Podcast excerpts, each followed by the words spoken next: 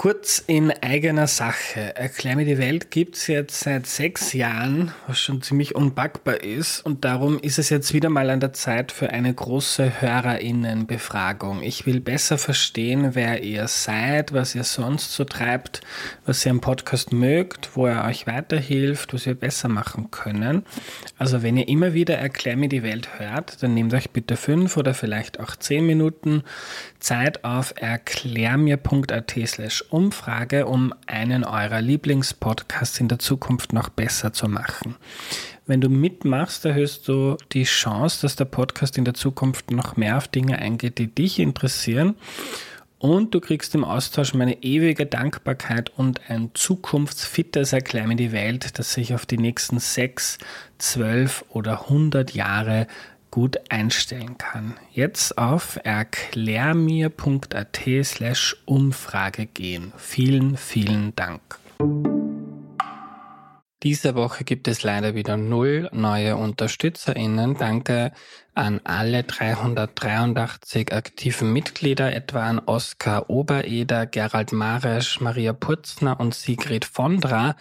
Die vier unterstützen den Podcast schon seit November 2018 durchgehend. Vielen, vielen Dank für eure Treue. Mit 6 Euro im Monat könnt ihr auch auf erklärmir.at slash support mit möglich machen, dass wir dieses Bildungsprojekt hier verwirklichen können. Vielen Dank.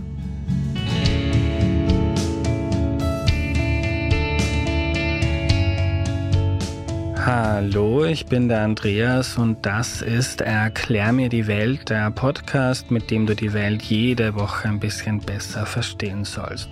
Heute geht es darum, wie ich Politiker werden kann und das erklärt uns Peter Grabner. Hallo. Hallo, servus. Hallo lieber Peter, danke, dass du da bist. Kannst du dich zu Beginn kurz vorstellen, bitte? Ja, mein Name ist Peter Grabner. Mein Brotberuf ist, ich leite ein Institut am FH Campus Wien dieses Institut nennt sich äh, angewandte Politikwissenschaft. Wie bin ich zu dem gekommen? Ich hab, bin seit 15 Jahren auf der FH und habe eigentlich begonnen, ich habe äh, meine Dies zum Thema Risikomanagement der Europäischen Investitionsbank geschrieben. Mhm. Und das war sagen, ein Ergebnis, sagen, dass ich mich nie wirklich entscheiden konnte zwischen Wirtschaft und Politik. Also mich immer beides sehr interessiert. Und das war irgendwie so die, die Macht der Banken, auch der großen Banken, der zentralen Finanzinstitutionen. Das habe ich spannend gefunden. Ist gerade auch momentan wieder ein großes Thema.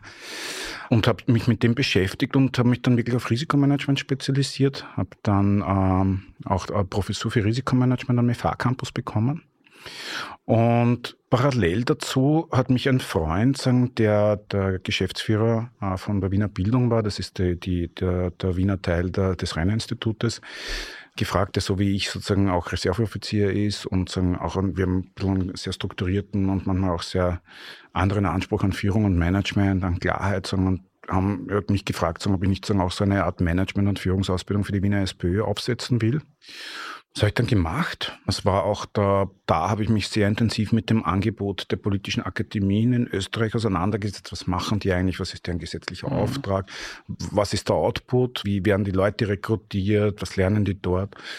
Und was für mich, sagen, long story short, was für mich sozusagen jetzt nicht nur in der, in der Betrachtung der, der Wiener Bildung, sondern auch im, in der anderen politischen Akademien sagen, was mich sagen, äh, ich sage das Wort schockiert hat, ist, dass im Grunde das, was die dort lernen, die Studierenden, also die, die Teilnehmerinnen, in einem hohen Widerspruch, oder Widerspruch ist, Widerspruch ist falsch, aber dass da völlig andere Ansprüche sind als das, was von uns verlangt worden ist auf einer Universität in der Vorbereitung der Menschen auf Führungspositionen in Wirtschaftsunternehmen. Mhm. Ja, weil wir sozusagen, wir haben uns im, im damals haben wir das Institut für, für Risikomanagement äh, und Sicherheitsmanagement, wir haben uns darauf spezialisiert, sagen Führungskräfte für den, den, den, den, den professionellen Bereich, also den, den profitorientierten, aber auch den mhm. Verwaltungsbereich sagen, zu entwickeln. Und das sind Dinge wie Führungsverhalten, Managementsysteme, Projektmanagement, Prozessmanagement, sagen auch wirklich Reflexionsthemen, wo wir sagen, was macht mein Führungsverhalten aus? Und vor allem auch, sagen, auf das habe ich mich spezialisiert in der Lehre, sagen, das Thema Komplexitätstheorie. Also dieses, wie weil auch im Risikomanagement ist es so, dass man früher sagen halt mit, mit, mit Annahmen gearbeitet hat und sagen vermeintliche Zukünfte sagen sehr konkret dargestellt hat. Aber sagen, je mehr ich mich damit beschäftigt habe, ist einfach, du kannst die Zukunft nicht vorhersagen. Mhm. Ja, und sagen damit Chaostheorie beschäftigt, auch nicht, und dann ist 2008 gekommen, Nikolaus Taleb, schwarze Schwäne, dann wurde dieser Diskurs eröffnet, dann bin ich komplett in diese Komplexitätstheorie reingerutscht, was meine Vorstellung sagen als Ex Offizier sozusagen auch von wie, wie sagen, lineare, hierarchische, zentralistische Strukturen, die möglichst dann gut eingeübt und klar festgelegt sein müssen, bin draufgekommen zu sagen, was es bedeutet, Unsicherheit auszuhalten, was es bedeutet, mit fehlender Information umzugehen, was es bedeutet, sagen, sich dessen, also das zu akzeptieren, dass du die Zukunft nicht vorhersagen kannst. Was man in der Politik ja jeden Tag hat, oder?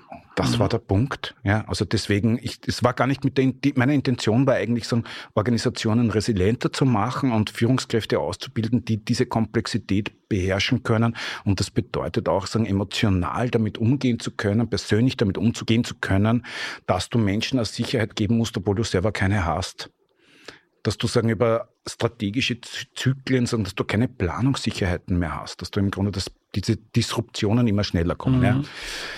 Das hat sich eben dann durch 2008 sehr beschleunigt.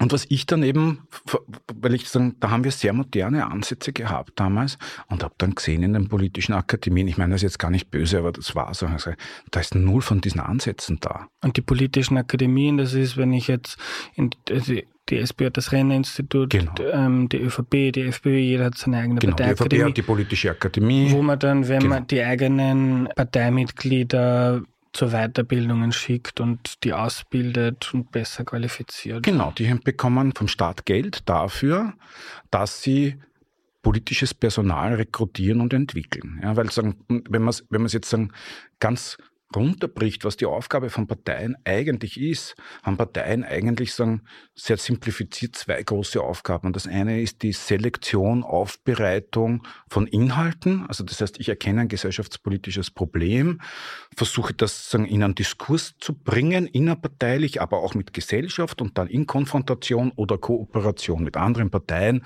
eine Lösung zu finden, die in Form von Gesetzen. Ja? Also Selektion und Entwicklung von Inhalten und das zweite große Aufgabe, und die kommt meiner Meinung nach viel zu kurz, und als Staatsbürger regt mich das maßlos auf, ist sagen, die Entwicklung und äh, die, die Selektion und Entwicklung von politischem Personal. Das wäre die ureigenste Aufgabe von politischen mhm. Akademien, die für Demokratien von entscheidender Bedeutung ist.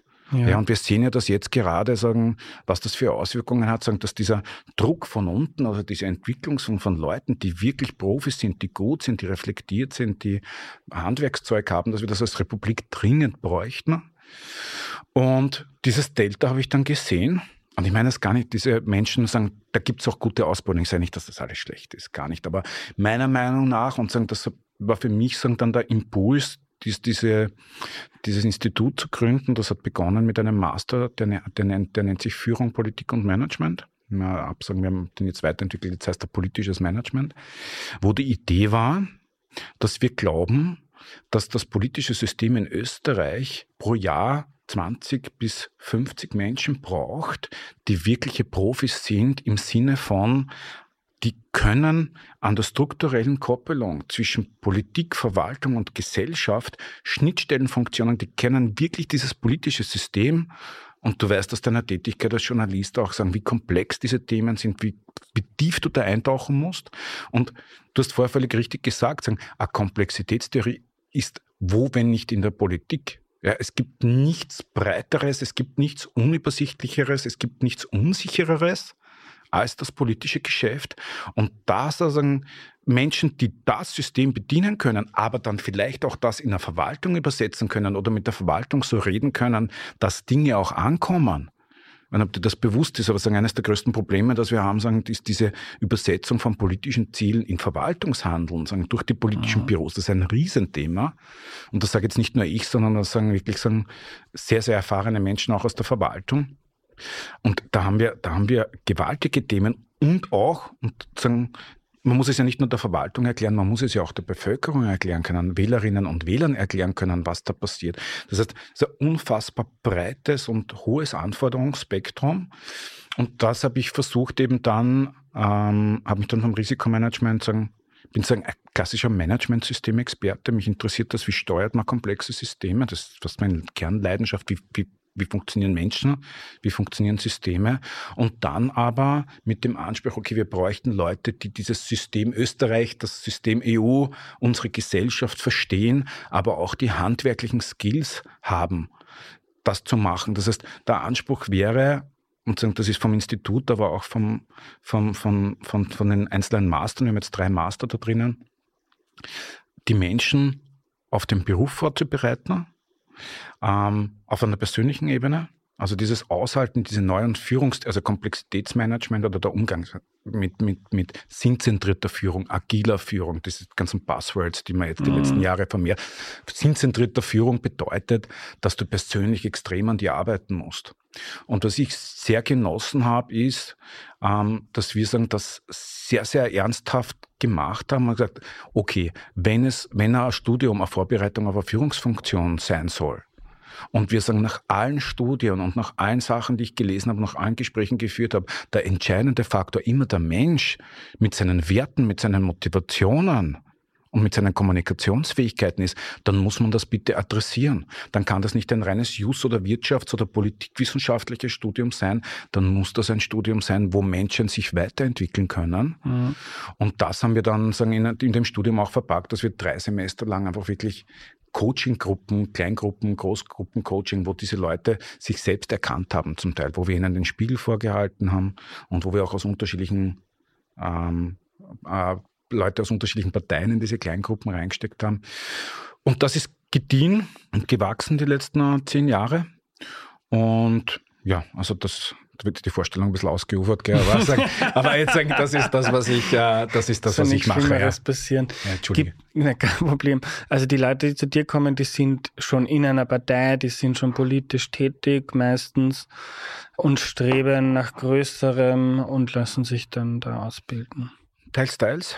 Ja, also es sind sagen, es war die Möglichkeit, Menschen, die bereits im politischen System sind, sich akademisch weiterzuentwickeln und ihnen auch sagen, die Möglichkeit zu geben zu einer späteren Phase in ihrem Leben. Wir reden immer von lebenslanger Lifelong Learning, mhm. aber wir, wir hatten wirklich die Zeit dafür. Ja, also das, ja, das ist eine Zielgruppe, Menschen, die bereits im System sind und sagen, sich den letzten Schliff haben, was man ja auch wissen muss. Ja, und das ist sagen, vielleicht auch ein Thema, warum unser politisches System so ist, wie es ist. Die guten jungen Leute, die in dem System andocken, die sind ja, werden ja relativ, dadurch, dass wir so ein Personalproblem haben im politischen System, werden die so schnell aufgesaugt. Und wenn du bis drei zählen kannst und dann noch sagen, dich halbwegs benehmen kannst und eine halbwegs gute Kommunikationsfähigkeit hast, bist du sofort im System drinnen, unabhängig davon, ob du schon eine Ausbildung hast oder mhm. nicht. Und diese Studierenden oft, die, die sind dann auf einmal in einem politischen Büro oder in einer, in einer, in einer politischen Partei und dann leidet oft sagen, zu, ab einem relativ frühen Zeitpunkt die, diese theoretische Weiterbildung oder die persönliche Weiterentwicklung, würde ich sogar sagen, weil du dann auf einmal im System drinnen bist, von dem System auch mitgeformt bist, lernst, dich entwickelst, aber halt dann auch bewegst dich dann halt in deiner, in deiner Blase oder in deinem System und sagen, mhm. Und auch viele dieser Leute schaffen dann das Studium oft auch nicht. Das heißt, die opfern, wenn man es jetzt ein bisschen dramatischer formuliert, die opfern auch ihre persönliche Weiterbildung oder ihre, ihre beruflichen Möglichkeiten ein wenig auf dem Altar sagen, des, des politischen Engagements. Mhm. Und das ist für, also da, das sind eine Zielgruppe.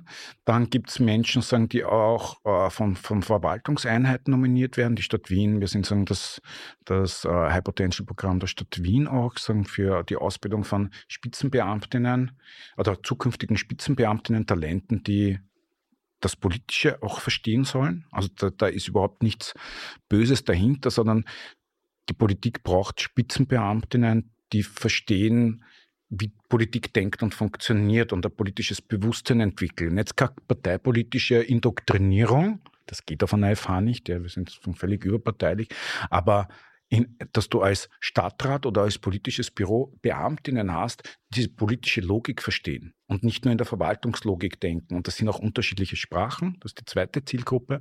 Und dann vermehrt in den letzten Jahren junge Menschen, die sich selber finanzieren. Es ist leider Gottes ein, ein frei finanzierter äh, Master, mhm. das heißt, die Leute müssen sich das selber finanzieren oder die Institution, die sie schickt. Und das, sagen, es klingt jetzt ein bisschen komisch, aber da, über die freue ich mich am meisten, wenn man dann denkt, so, hey, das, das wäre ich gerne in Zukunft mit diesem Institut, eine, eine Institution, wo junge Leute, bevor sie in den politischen Wahnsinn einsteigen, persönlich, fachlich darauf vorbereiten, wie hart dieses Geschäft ist. Und nicht nur nicht nur quasi indoktriniert, mhm. also indoktriniert ist, aber du weißt, was ich meine. Ja. Also dieses, dass das nicht, ja. das, das, das sind so die Hauptzielgruppen. Herr Peter, jetzt gehen wir mal ein paar Schritte zurück. Jetzt kommt ein Achtjähriger zu dir und sagt, er möchte mal Kanzler werden oder er möchte mal Politiker werden. Wenn wir uns jetzt einen idealtypischen Weg vorstellen, der, die, der dieses Kind darauf vorbereitet, dann die, die Themen und die Komplexität und die Führungsverantwortung Verantwortung, die Kommunikation, das Fachwissen, das man braucht, um mhm. einmal diesen komplizierten Apparat in zu Österreich verstehen, zu verstehen. Was sagst du diesem Kind? Was ist ein guter Lebensweg, wenn man in die Richtung gehen möchte?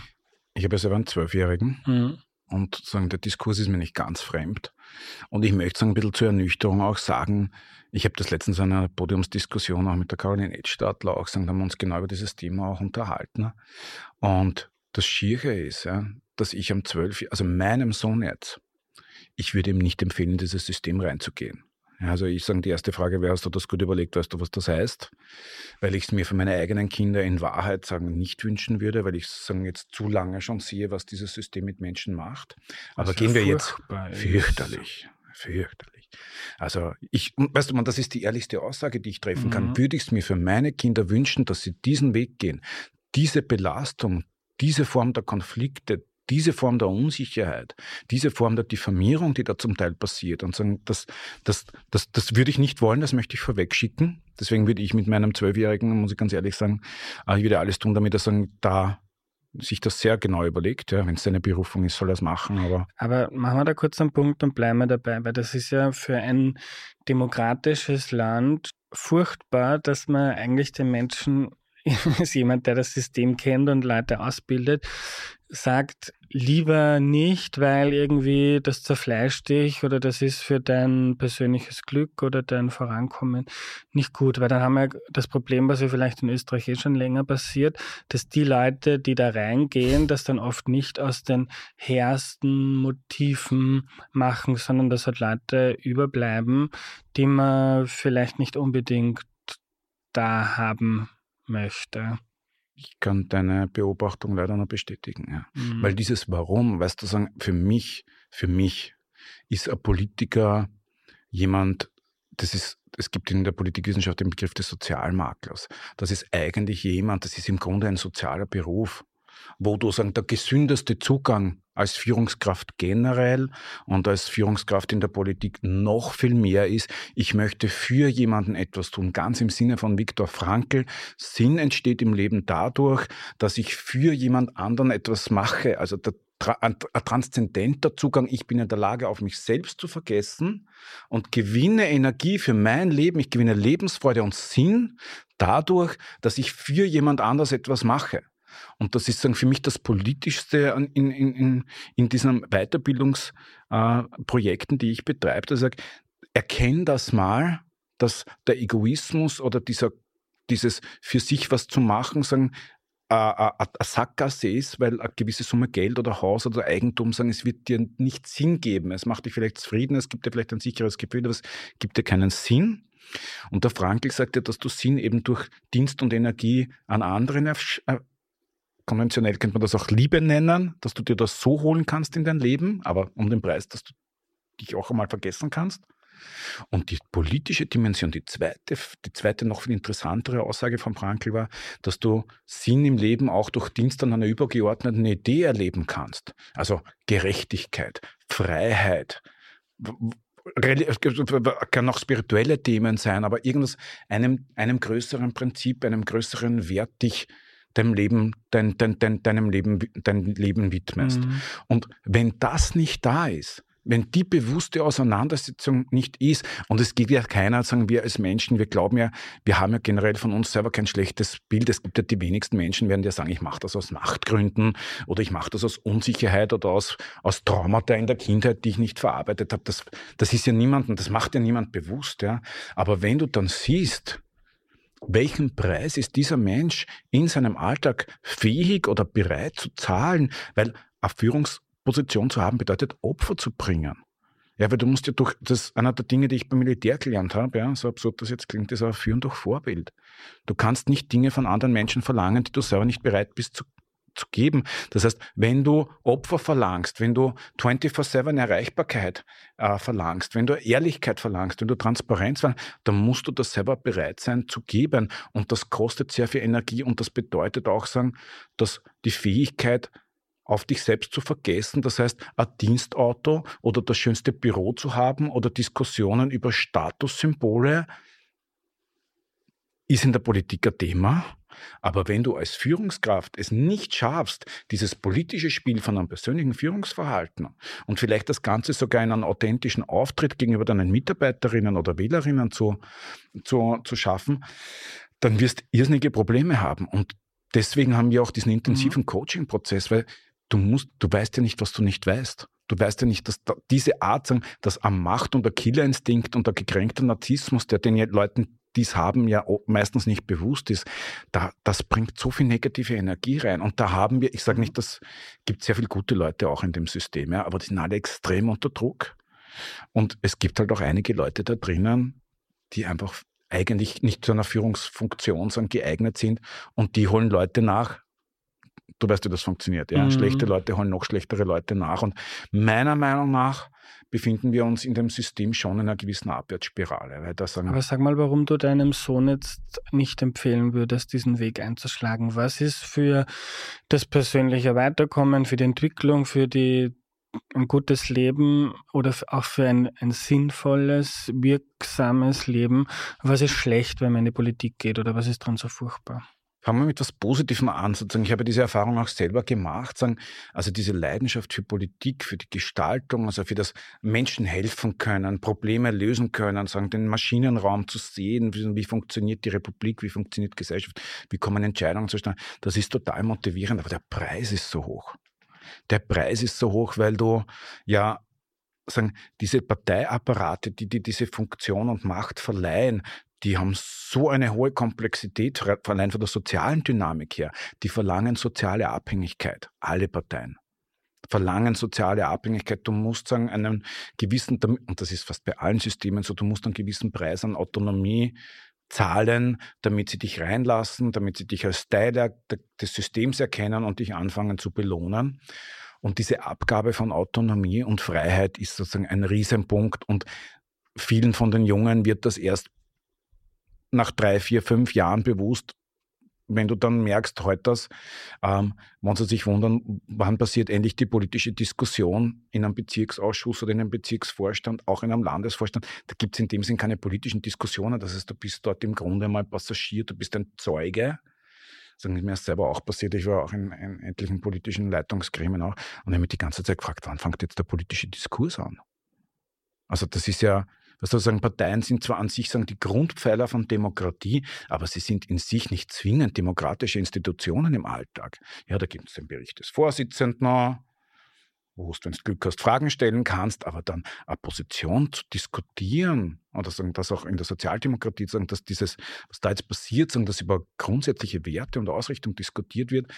Ich glaube, was du sagen schon relativ, also in der in Erwachsenenorganisationen, die Menschen, die so wie ich mit einem relativ späten Alter in das politische System einsteigen, das war eine Hürde, sagen, dass man zu schlucken, dass du als 24, 25-Jähriger, sagen wir mal, die Pappen halten musst eine Zeit lang und einfach im Grunde wenig sagen, zuhören musst und lernen musst. Und sagen, ist für viele junge Menschen, mhm. glaube ich, nicht so einfach die Jungen, die in Jugendorganisationen reingehen, was jetzt sagen, der klassische Weg auch ist, sagen SJ oder äh, junge ÖVP, ähm, dort haben sie schneller Gestaltungsspielraum, sind aber mit den gleichen brutalen Mechanismen befasst. Sagen, mir hat der Spitzenfunktionär dessen Namen ich jetzt nicht sagen will, der eine sehr entscheidende Rolle in der Republik auch gerade ist, äh, in der Vorbereitung auf den Master gesagt, was das, was die Menschen in den Jugendorganisationen, in den Parteien eigentlich lernen, ist Fraktionieren. Und das klingt jetzt ein bisschen desillusionierend, aber das stimmt wahrscheinlich sogar auch. Und Fraktionieren das heißt die Summe meine Leute mit schaffen. Ja. Ja? Und da ist jetzt sagen, und da fängt jetzt die Downside an. Weil wenn du, wenn man sagen, sehr grundsätzlich drüber nachdenkt, was ist sagen, der Riesenvorteil von Demokratie oder so wie wir jetzt Politik machen? Wie haben wir früher Probleme gelöst? Sagen, einen Zugang zu einem Bach oder zum fruchtbaren Acker, das haben wir über Jahrtausende mit Gewalt gelöst. Das waren Konflikte über Ressourcenverteilung, über, über was auch immer, sagen, die wurden, sagen, wenn nicht sozusagen äh, Gesprächsformate geholfen haben oder, oder Verhandlungen nicht geholfen haben, dann wurde das am Ende des Tages relativ flott mit Gewalt gelöst, das Recht des Stärkeren. Das hat er auch nach Russland zum Beispiel. Genau, das ist ja wieder ja. da. Mhm. Ja, also das ist ja jetzt nicht völlig vom Tisch. Ja, und sagen, das, was wir geschafft haben, ist, wir haben diese Problemlösung an das Parteiensystem ausgelagert. Ja, in, einer, in einer von Parteien getragenen Demokratie lösen wir die Konflikte in Parteien. Und das ist, glaube ich, das, was so schwer macht. Du gehst dort idealistisch rein. Hoffen, nehmen, gehen wir vom optimalsten Fall auf, das ist ein geglückter junger Mensch, der im Überfluss ist, der was geben will, der kooperativ ist, der gesprächsfähig ist, der begeistern kann.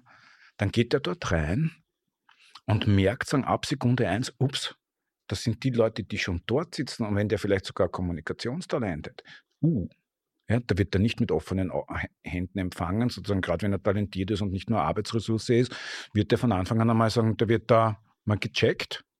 Wenn er sich, wenn er über diese Hürde drüber springt, dann merkt er relativ flott sein, ja, dass er Kommunikationsfähigkeit und eine positive Einstellung gut ist, aber im Kern dieses System darauf ausgelegt ist, Konflikte auszufechten und sagen, wie, wie, wie, wie, kämpft man Konflikte aus? Das macht man nicht alleine. Man, man baut sich eine Gruppe, eine Kampfgruppe, ein Netzwerk, eine Seilschaft, wie auch immer man das nennt.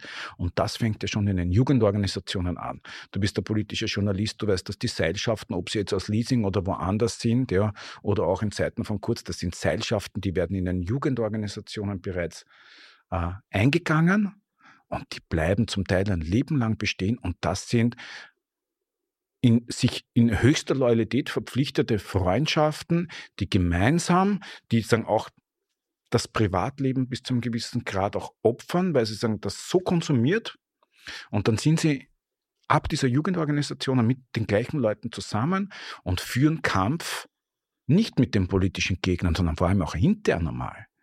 Und das ist dann dieser permanente Kampf bei einer gleichzeitigen idealistischen Einstellung oder sagen Sie, etwas geben zu wollen, herzlich zu sein, offen zu sein und aber gleichzeitig immer mit Kampf konfrontiert mhm. zu sein. Das ist, sagen, das ist, glaube ich, der, dieses Zerrissensein und das war jetzt sagen, die sehr fundamentale, also sagen, sehr, sehr um, uh, grundlegende Analyse, warum ich glaube, dass das für Mensch, für, gerade für gelungene junge Menschen ein schwieriges System ist.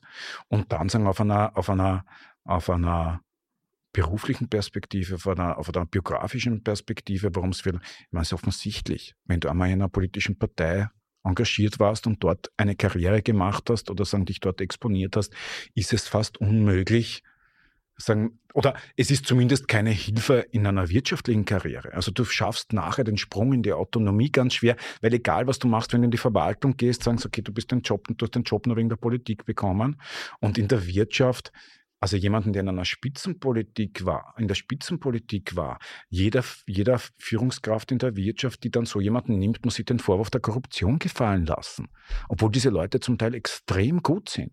Das heißt, diese Durchlässigkeit zwischen Wirtschaft und Politik, diese fehlende, die ich aus Korruptions- und Cooling-Down-Aspekten alle nachvollziehe, aber das führt dazu, dass wir keine guten Leute, also keine, dass wir weniger viele gute Leute, wie in den 70er, 80er Jahren noch, in das System reinkriegen, weil wer soll das machen? Du opferst sagen mhm. Freizeit, Lebensqualität, Gesundheit dafür, dass du nachher nichts hast. Aber da sind wir jetzt, du hast vorhin schon gesagt, Abwärtsspirale, das heißt, die Parteien haben ein System, hat sich das entwickelt, wo Menschen mit Idealen, mit Energie, mit Veränderungswillen reingehen und da merken, okay, das politische Spiel, da muss ich jetzt einmal mich hart durchsetzen, meine ja. Seilschaft. Da ist schon mal, werden schon vermutlich schon mal einige ausgespuckt, die sagen, Viele. ja, bin ich nicht bereit, da mitzumachen. Oder wer drinnen bleibt, verliert vielleicht auch die Ideale und lernt dann genau eben dieses, diese, diese, dieses Kämpfen und gleichzeitig führt das dann dazu, dass politisches Personal, das wir alle kennen, das dann in der Zeit im Bild sitzt und man sich dann ärgern muss noch vom Schlafen, weil die so furchtbar sind. Und dann entsteht aber auch in der Öffentlichkeit so ein Bild von der Politik, wo nur mehr quasi alles trotteln und was sind das für Typen, obwohl sie ja gleichzeitig dann auch, also sind ja noch immer viele Leute drinnen, die ein gutes Herz haben, die was machen ja. wollen. Aber das ist so ein Kreislauf, wo wer geht dann da noch rein, wenn man dann vielleicht auch fürs weitere Berufsleben quasi ruiniert ist oder immer bunziert ist, da sind wir in so einem Negativkreislauf, der ja. für Demokratie Tödlich ein Wahnsinn kann. ist. Ja. Der ein Wahnsinn sein kann. Und auch, es ist ja schon ein Kampf, auch, weißt du, das politische System, auch sagen, wer steuert was. Ja, sagen wir haben jetzt in der Corona-Phase haben wir das erste Mal wieder als Gesellschaft gesehen, heute das Politik kann schon auch Wirtschaft steuern, kann schon auch sagen wirklich fundamentale Entscheidungen, die Auswirkungen fürs Individuum haben. Das ist, glaube ich, vielen Menschen mal noch bewusst geworden, zum Teil schmerzhaft. Ja, und auch sagen mit katastrophalen Konsequenzen, weil sie sagen, es Eingriff in ihre Freiheitsrechte erlebt haben. Aber der Diskurs, das, welchen Beitrag leistet Politik zum Gelingen unserer Gemeinschaft, von Gesellschaft, das ist keinem, der, der, Diskurs wird nicht geführt. Und das fängt an, eines meiner Lieblingsprojekte aktuell auf dem FH-Campus ist äh, die Studienberechtigungsprüfung. Ja, wir haben mit der Stadt Wien ein Projekt, wo Menschen, die kurzzeitarbeitslos waren, bewerben sich ca. 400 Leute. Äh, wir die besten 30, 40 nehmen, die bekommen eine Studienberechtigungsprüf, also Studienberechtigung, dürfen dann bei uns auch studieren und bekommen gleichzeitig, wenn sie das schaffen, einen, einen Arbeitsplatz in der Stadt Wien. Das sind Leute aus der Mitte der Gesellschaft. Ja, das sind keine Studierten, das sind nicht Leute, die, die sozusagen jetzt ewig sagen, in dem, dem akademischen Diskurs ausgesetzt waren, sondern kommen wirklich Normalbevölkerung. Und das ist, das ist für mich so heilsam gewesen. Ja. Wir haben jetzt drei Jahrgänge und ich habe dort, wie funktioniert Demokratie, was machen Parteien, was sind Werte, die das Zusammenleben in Demokratien ermöglichen. Also ich habe versucht wirklich nicht zu sagen, wie funktioniert Verfassungsrecht und wie kommt es zu einem Gesetz, weil dann alle sagen, nach fünf Minuten wegbrechen und sagen mhm. und einfach zu Tode gelangweilt sind, sondern dieses auf der Ebene zu bringen. Also ich, ich musste mich quasi in die Rolle eines Lehrers in einem Gymnasium oder in einer, in einer Mittelschule versetzen, sagen, wie versuche ich junge Menschen von Politik zu begeistern und sagen, und, was, und sagen, das heißt, ich rede jetzt nicht von irgendwas, was ich nicht erlebt habe, sondern ich habe das jetzt bei einer Gesamtgruppe von ca. 120, 150 Leuten, sagen, die ich sagen, tagelang dann habe und erlebe, wo die stehen im politischen Bewusstsein. Und das ist ein Wahnsinn. Ja, so lieb ich diese Leute habe. Aber das österreichische Schulsystem und sagen, die, der Anspruch, den politische Bildung hat, der theoretisch die Grundlage für das Zusammen, für ein Verständnis von Zusammenhängen, von Verständnis vom System, damit ich mich am Diskurs beteiligen kann, ich muss ja sozusagen, ich kann ja keinen Führerschein fürs Wählen machen, dass ich sagen, vorher Prüfung mache, ob er das verstanden oder nicht. Sagen, das widerspricht meinem Verständnis von Freiheit und sagen Gleichbehandlung. Aber jeder hat das Recht darauf, deppert zu sein. Ja? Aber wir können ja nicht sozusagen, wir können ja nicht sagen, uns als System oder vielleicht hat das System, ja, ähm, Menschen sagen, nicht darauf vorzubereiten, Verantwortung zu übernehmen mit einer, mit einer Wahlentscheidung und diesen, diesen Diskurs nicht gemeinsam mhm. zu führen. Mhm. Das heißt, wir haben, es fehlt uns ähm, und deswegen passiert dieser Druck von unten und durch den Souverän auch nicht. Es ist die Information einfach nicht da. Es ist das politische Bewusstsein nicht da. Naja, und jetzt äh, ausschweifend zu deiner Frage, ja, woher sollen denn die Leute kommen? Wenn sie nie damit konfrontiert sind. Ja. Wir machen das bei uns quasi so jetzt, dass wir diese jungen Leute einfach, dass wir alle Spitzenpolitiker aus allen Parteien, die in Wien, die haben von einer Landesparteisekretärin Barbara Nowak über den Maximilian Kraus bis zu, mir ist das völlig wurscht, da dürfen alle Parteien mal ihre Sichtweise präsentieren, um einfach einmal diesen jungen Menschen zu sagen, A, das sind auch Menschen, und B sagen, es gibt unterschiedliche Perspektiven und wie funktioniert Demokratie. Aber wenn das nicht erklärt wird, in, in, mit einem wirklichen Schwerpunkt in, in, in, in, in der Mittelschule, woher sollen dann die Leute, wo, und ausgehend von deiner Frage, woher soll dann das politische Personal kommen? Wir haben dann keine informierten Wählerinnen und wir haben kein Personal. Mhm. Super Mischung.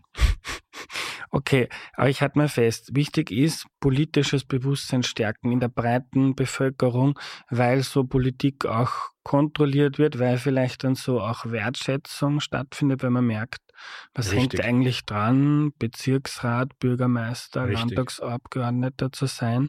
Dann geht es um Strukturen in den Parteien, was ja in der SPÖ gerade ausverhandelt wird. Wie hierarchisch wollen wir sein oder wie basisdemokratisch. Siehst du auch die Medien da in der Pflicht, in dem Diskurs? ist ja auch ein, aus meiner Beobachtung, man steigt, wenn man Karriere machen möchte als Journalist, dann, also du wirst gefeiert, wenn du einen Politiker zerreißt, aber dass ein Journalist auch mal schreibt, so diese Reform ist jetzt wirklich geglückt und Hochachtung für XY, das ist nicht kritisch und deshalb ist es nicht gut ja. und deshalb passiert es nicht. Und wie wahrscheinlich ist es, dass über Jahrzehnte nichts Gutes passiert in der Politik? Ja? Also es wird entweder nicht darüber mhm. berichtet oder so wie du sagst, es hat eine Eigenlogik. Ja, und sagen, das Kritisieren, das Aufmerksamkeit erhaschen. Und für mich ist sagen, weißt du, das, das ist halt die Logik vom System, das wir jetzt gebaut haben, dass jetzt jeder als unveränderlich erachtet. Aber das Problem ist, es zieht uns runter. Und ich kann keinem Journalisten einen Vorwurf machen, wenn er in dieser Logik agiert, weil wir alle so einen Fortschritt machen wollen, eine Karriere machen wollen, existenzielle Probleme lösen wollen, dadurch, dass wir das Geld verdienen, das wir brauchen zum Überleben. Aber Demokratie fördern ist es nicht, weil es das politische System unter Druck setzt, was es soll. Es soll kontrollieren, es soll aber auch objektiv berichten und informieren und Politikern, Politikerinnen eine Bühne geben, um Dinge zu erklären. Und dieser permanente Inquisitionsmode, der schreckt einfach ab. Weißt du, was ich meine? Ich habe, mhm. ich sagen, ich bin auch schon seit 2000 selbstständig und mir für die Unternehmensberat, klassische Organisations- und Beratungsprojekte auch. Und sagen, habe dadurch auch mit, mit Spitzenkräften im, im, im, in der Wirtschaft viel zu tun und äh, bin im Diskurs mit denen. Wieso soll, sich, wieso soll sich jemand, der sich das aufgebaut hat, der offensichtlich verstanden hat, wie die Welt funktioniert, wie Gesellschaft funktioniert, wie Gesellschaft funktioniert im Sinne und vielleicht eine Organisation aufgebaut hat, die einen Nutzen erzeugt, gesellschaftlich und auch sagen dafür, wenn du mit diesen Leuten redest, die verstehen sich, die verstehen das nicht, wie man sich Politik antun kann. Weil für das, was das politische Spitzenpersonal arbeitet und das Risiko, das es eingeht, sind die schwerstens unterbezahlt. Schwerstens. Ich weiß, dass eine höhere Entlohnung nicht demokratisch argumentierbar ist momentan. Aber wir müssen uns überlegen, was das alles heißt, wo das hinführt. Nicht jetzt, nicht morgen, nicht, nicht nächstes Monat, aber in fünf Jahren, in zehn Jahren, wo wir darauf angewiesen sind, dass wir jetzt Entscheidungen treffen, um als Gemeinschaft, als Wertegemeinschaft, als Wirtschaftsstandort mit China, mit Amerika zu konkurrieren. Wenn das so weitergeht, dann wünsche ich uns viel Spaß. Und politische Fragen gibt es genug. Klimakrise, künstliche Intelligenz, geopolitische Krisen, soziale Krisen und so weiter. Und das musst du erstmal alles durchdringen. Ja. Inhaltlich Wahnsinn. Ja. Aber Peter, jetzt haben wir mal festgehalten, wenn dein zwölfjähriger Sohn zu dir kommt und sagst ihm mal, überleg dir das gut, weil du zahlst einen hohen Preis dafür.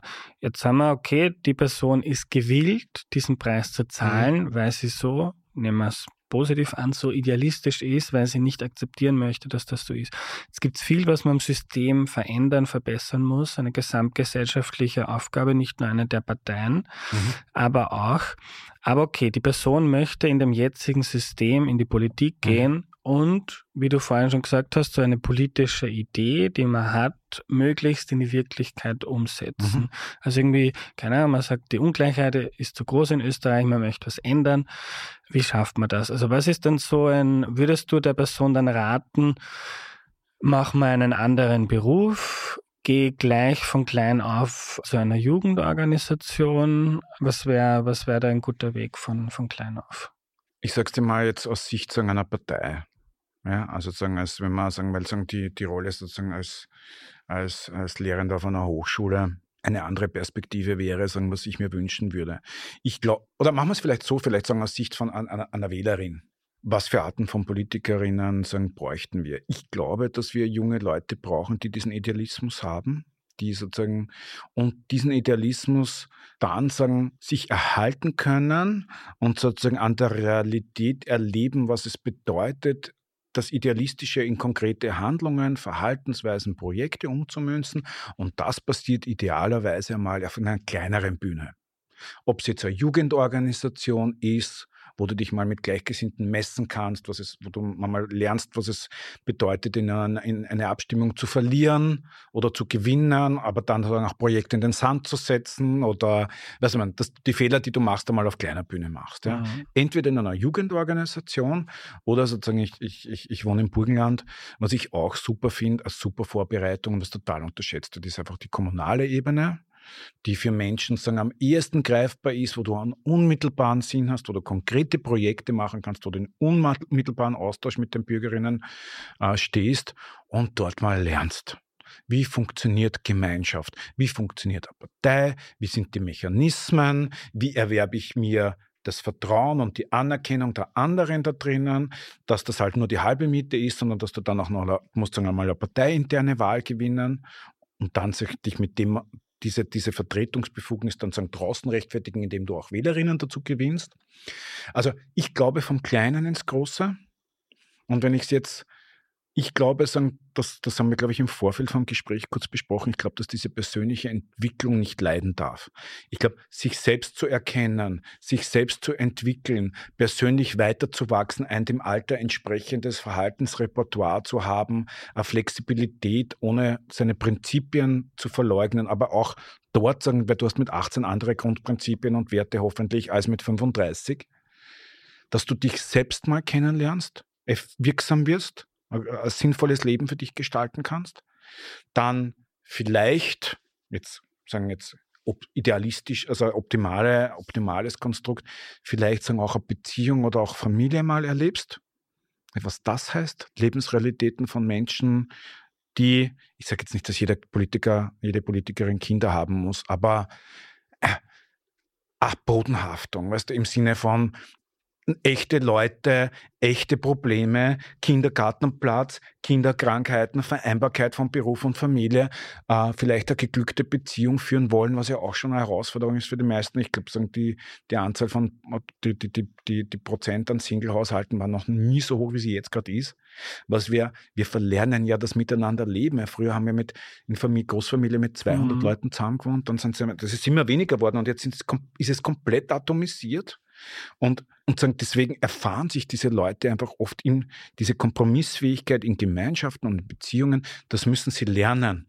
Und wenn du dich als Politikerin für das Große, für das Ganze, für die Gemeinschaft engagieren musst, dann lern doch mal, was das heißt. Dann lern doch mal, was Beziehungen entwickeln und halten heißt. Dann lern mal, wie Kommunikation funktioniert in der Familie. Dann lern mal, wie Kommunikation funktioniert in einer Kommune. Und wenn du dich dort bewährt hast, dann bitte gehe den nächsten Schritt. Dann geh mal auf Landesebene oder Bezirk, werde mal in einen Bezirksparteivorstand gewählt, lerne mal sozusagen, wie die Ausverhandlung zwischen mehreren Gemeinden passiert. Dann sozusagen, wenn du dich auf Bezirksebene etabliert hast, dann gehst du auf Landesebene. Das ist dann schon, ja. Aber weißt du, von unten lernen mhm. und was die Realität ja jetzt ist, und da reden wir von Jahren, wenn nicht Jahrzehnten, wenn du diesen Weg gehst, also das ist wirklich so. Und daneben solltest du einen ordentlichen Beruf lernen, der dich in die Unabhängigkeit bringt. Ich glaub, bringt auch das haben wir, glaube ich, im Vorgefeld gesprochen, damit du nicht so abhängig bist. Ja, und das heißt, du machst das in deiner Freizeit. Und dann, meiner Meinung nach, sagen, dann mach die große Karriere, dann geh als Minister, dann geh als Landesrat, was auch immer. Sagen. Und das ist ein Leben, das wäre unheimlich ausgefüllt, weil neben Familie, Politik und Beruf, weil du Politik machst du sagen, bis auf Bezirks- und Landesebene oft sozusagen unentgeltlich oder aus idealistischen Gründen. Ne? Das ist halt nicht die Realität. Die Realität von politischen Karrieren momentan, also das wäre mein Idealweg, wie ich ihn mir wünschen würde. Äh, die Realität ist, dass die Karrieren in einem hohen Ausmaß über zentralisierte Karrierewege, über Parteizentralen oder Ministerinnenbüros passiert, wo die Leute sagen, auch ein Vorteil, die sehen als 23, 24, 25-Jährige, als Ministerinnen, Sekretäre, Sekretärinnen dann halt erste Reihe fußfrei, wie das Game funktioniert. Aber als 24, 25-Jähriger in einem politischen Büro auf einmal Entscheidungen beeinflussen zu können durch die Entscheidung, was legst du der Ministerin vor oder nicht, weißt du, wie soll das ein 24-, 25-Jähriger verkraften? Weißt du, was ich meine? Mhm. Das ist sagen, für die persönliche Entwicklung, ich sage nicht, dass das alles dann ein Wahnsinn sein muss für die persönliche Entwicklung, aber was ich halt schon beobachte, ist, dass dass viele Spitzenproponentinnen dieses Systems ein gewisses Detachment haben im Sinne von, das ist schon Viele von denen sagen, haben Schwierigkeiten, sagen, ein funktionierendes Privatleben zu erhalten oder einen Ausgleich zu finden, Sport zu machen, gesund zu ernähren, äh, Kinder sagen, äh, sagen, zu begleiten. Sagen, so, eh schon so schwierig genug. Ja. Aber wenn du da nicht sehr auf diese persönliche Bodenhaltung, äh, Bodenhaftung, Bodenhaftung sagen, achtest, dann kann das sehr abgleiten, finde ich. Und das ist weder für das System gut, noch für die Menschen, die dann im System arbeiten. Ja. Wie stehst du zu Quereinsteigern? Armin Wolf hat ja seine Dissertation drüber geschrieben und auch ein Buch und sagt, ähm, meistens keine so gute Idee, als in der Praxis funktioniert oft nicht. Du, selbst wenn das Leute sind, die, die sagen, in der Nähe des Systems gearbeitet haben, also wie eine Partei funktioniert und wie die Mechanismen dort sind und wie brutal das ist, und was dafür, welch, wer wann mit wem was, warum gehabt, gemacht, gesagt hat. Da brauchst du ja historisches Wissen, musst du ja ein Netzwerk über Jahrzehnte beobachten können, um, um einschätzen zu können, warum wer was, wie, in welcher Situation machen oder warum dich der wählen sollte oder nicht. Und ich möchte jetzt keinen Namen nennen, aber an dem scheitert ja jetzt auch gerade so jemand. Ja. Weißt du, ich meine, weil da jetzt ja, das ist ja genau der Punkt, du musst, und wenn du das selber nicht hast, dieses historische und vernetzte Perspektive, Wissen, Einschätzungsfähigkeit, dann musst du die Leute holen, die das haben. Aber in einer Organisation an der Spitze zu stehen, wo du abhängig bist, völlig von der Einschätzung von anderen, wie sich dieses Viecherl bewegt, ob sich das jetzt nach links dreht oder rechts dreht oder wie der Bezirk oder das Land oder die Stadtpartei sagen, da hast du ein Problem. Deswegen in der Realität, du kannst eine eigene Partei gründen und, glaub, und sagen, aber, aber Quereinsteiger, also ich glaube an das Konzept der Quereinsteigerinnen, glaube ich nicht. Mhm. Ich würde zum Ende noch gern über ein Thema reden, zu dem auch viele Fragen gekommen sind, nämlich warum reden PolitikerInnen so, wie sie eben reden? Und das ist auch etwas, woran ich als Journalist immer wieder verzweifle. Also ich glaube, ich verstehe es, warum sie so reden, wie sie reden, jetzt zum Beispiel in der Zeit im Bild. Aber oft hat man das Gefühl, das ist jetzt irgendwie gar kein Mensch so mehr, der, der, der, der, ja. da sitzt. Und das ist auch in der Wahrnehmung in der Bevölkerung etwas, was der Politik, glaube ich, nicht wahnsinnig gut tut. Kannst du das über Authentizität, über Sprache, kannst du da ein bisschen was drüber sagen? Das ist was, was mich selber wahnsinnig aufregt und sagen, weil es einfach nicht authentisch und das ist ja Mag ich jemanden, vertraue ich jemanden? Das ist ja keine rationale Entscheidung. Das ist ein Bauchgefühl, diese Entscheidung. Haben wir viel mit Verhaltensökonomik auch auseinandergesetzt. Eine Entscheidung, die triffst du in 0,3 Sekunden und das ist ein Gefühl. Das ist nichts, was du mit dem Frontalkortex prozessierst. Und das heißt, eine Sprache, eine Körperbewegung, ähm, und gar nicht der Inhalt, aber die Art und Weise, was du, wie du sagst, ist viel entscheidender. Und ich glaube, sagen, dass dieses System jetzt einen gewissen Prototypen herausgebracht hat, wie man reden soll, was man sagen soll, wie man sagen soll, wie man sich gegen Journalisten wehrt. Es ist ja immer die Duellsituation und eine Duellsituation erzeugt Angst.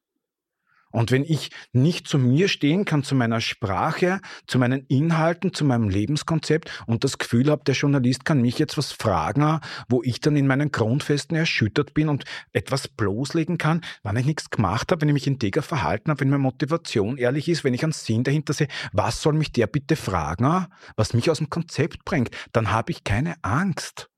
Und diese Interviews, die sind angstgetrieben.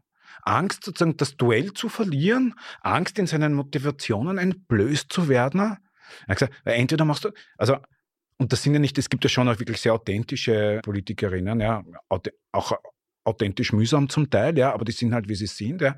Ähm, aber ich glaube, dass, dass das, diese Angst zu verlieren, diese existenzielle Angst, ich verliere meine Funktion, ich, und das ist ja so Medienauftrag, das sind ja alles entscheidend, ja. Also, du hast sicher Borge noch gesehen, die Serie, und sagen, das ist ja, sagen, das wird ja wirklich von den Medien getrieben, das sind ja existenzielle Angst, denen geht da, also da geht der Puls einfach, das sind entscheidende Momente für diese Karriere. Und dass man sich da, wenn man sich seiner Überzeugungen und seines Auftritts nicht sicher ist, sich auf Schablonensprache zurückzieht, die absolut, aber dann wirst nicht offen filetiert und wirst nicht sofort hingerichtet, aber es ist halt der langsame Tod, ja. Mhm. Und diese Art der Kommunikation ist für mich äh, der langsame Tod auch des politischen Systems, weil das, die Menschen spüren es nicht mehr. Sie spüren den echten Menschen dahinter nicht, sie spüren die Motivation nicht. Und ich sage, das Schönste an Demokratie ist doch das Wählen. Ja, Leute werden wieder abgewählt. Einmal gewinne ich, einmal verliere ich. Und mhm. es braucht, sagen, das war auch das Geheimnis, sagen, ich bin eine große geschichtliche Art auch, das war auch das Geheimnis des, des Römischen Reiches. Die haben klar innerhalb dieses Systems, die haben eine hohe Fluktuation gehabt und da musstest du dich bewähren und Leistung. Und Leute, die eine Wahl verloren haben, die waren deswegen nicht Persona non grata, sondern die haben halt dann einen anderen Job wieder gemacht. Dann war er halt nicht mehr Konsul, sondern hat halt irgendein, was auch immer gemacht. Ja. Und bei uns, du verlierst der Wahl und bist wie tot. Ja? Man schaut ja an, was unsere Ex-Bundeskanzler alle machen. Müssen entweder das Land verlassen oder, weißt du mal, die sind sagen, als Institutionen fürs System in ihrer Erfahrung und dem, was ich gelernt habe, gar nicht nutzbar. Ja? Warum unterrichten diese Leute nicht alle an Hochschulen und geben ihr Wissen weiter oder beraten? Weißt, mhm. Unsere müssen alle flüchten. Ja?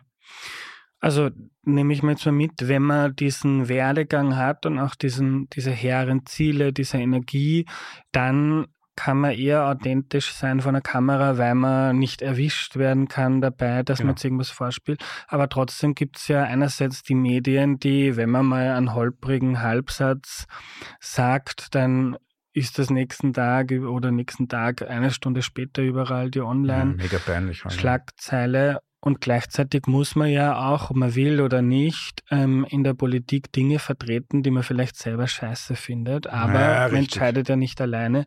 Also ja, ist dann schon auch schwierig, sowas dann authentisch zu vertreten, obwohl, obwohl jeder weiß jetzt, zum Beispiel jetzt denke ich an die Grünen in der Koalition mit der ÖVP, man weiß, dass die Sigi Maurer gewisse Dinge nicht gut findet, die sie aber jetzt trotzdem vertreten und verkaufen muss, weil das halt ein Teil der Regierungsarbeit ist. Aber dann sage ich das doch. Weißt du, sagen, dann kann ich mich ja auf die Metaebene zurückziehen und dann erkläre ich doch System, was bedeutet Koalition, was bedeutet Partei, mhm. was bedeutet sagen, ich muss diesen Kompromiss eingehen und wissen Sie was, ich habe die Mehrheit dafür in der Fraktion nicht gehabt. Ich sehe es persönlich anders. Ich glaube, wir brauchen einen ehrlicheren Diskurs im Sinne von, ja, dann, dann, dann zeige ich doch dieses Ringen stärker. Das Ringen mit mir selber, das Ringen mit den Parteikolleginnen, das Ringen mit dem Koalitionspartner. Ich sage auch mal, uh, ich weiß es nicht. Nein, das habe ich nicht. Da müssen Sie die Expertinnen in der Verwaltung fragen.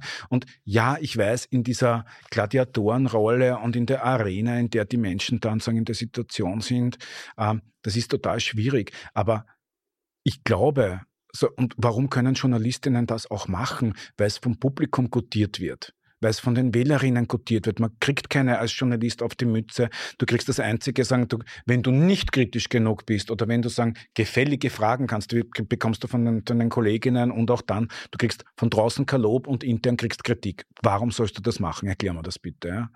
Aber das heißt, wenn wir, und ich glaube, das ist ein sich selbst äh, also ein reproduzierendes System und ich glaube, das Mediensystem und das politische System wird das erst und das, ich glaube, erst sagen, wenn wir wirklich in eine Systemkrise reinkommen, wo man merkt, ups, Politik muss auch, und in Corona ist anders kommuniziert worden zwischen Politik und Medien. Also das ist ja auch jetzt ein Riesenthema, ob man das gut findet oder nicht. Ja.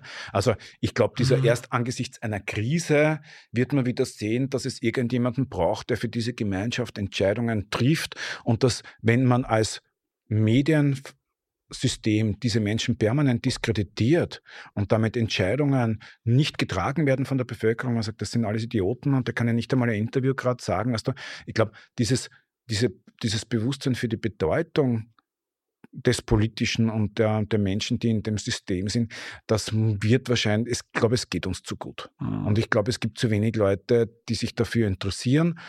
Das gibt den Menschen die den Einfluss haben, die Möglichkeit, Dinge zu beeinflussen. Solange wir uns das gefallen lassen, wird es so weitergehen. Peter, letzte Frage, das war ein spannendes, aber teilweise auch ernüchterndes Gespräch mit dir. Sorry. Uns, hören, uns hören da jetzt viele Leute zu, wenn man, natürlich braucht es da große systemische Veränderungen, aber die fangen ja oft auch mit einem, einem Schritt oder mit einer Tat an. Was können interessierte Menschen, politisch interessierte Menschen beachten? So ein Gedanke, den du noch mitgeben kannst zum Schluss, um einen Schritt hin zu einem konstruktiveren, besseren politischen Diskurs und System zu schaffen? Was ich mir wünschen würde, ist mehr Engagement auf den Ebenen, wo ich eine Expertise habe. Ob es jetzt der Ort ist, wo ich wohne oder den Berufs, den Beruf, sagen eine Berufsvertretung, sagen sich zu, also aus dieser Konsumentinnenrolle rauszugehen und einen Beitrag zu leisten, der meinen Leistungsfähigkeiten entspricht und dem System dadurch auch zu zeigen, sagen, Expertise zur Verfügung zu stellen oder sagen auch, sagen, also sich aktiver beteiligen. Und wenn es nur, und für mich fällt äh, ein Posting im Standardforum nicht unter politisches Engagement. Also auch da sozusagen da raus aus der Kommentatorinnenrolle und sagen Verantwortung für Bereiche zu übernehmen, die einem wichtig sind und ein bisschen mehr wieder das Kollektiv und das System einfach mitzudenken und in am überschaubaren Rahmen zu wirken.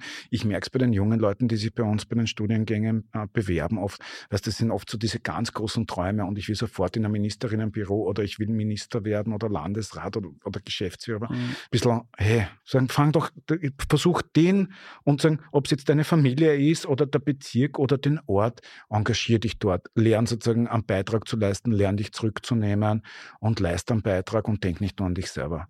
Triff auch sagen, erfreu dich, erfreu dich an der Möglichkeit, Sinn in diesem Leben zu erfahren, indem du dich für andere engagierst.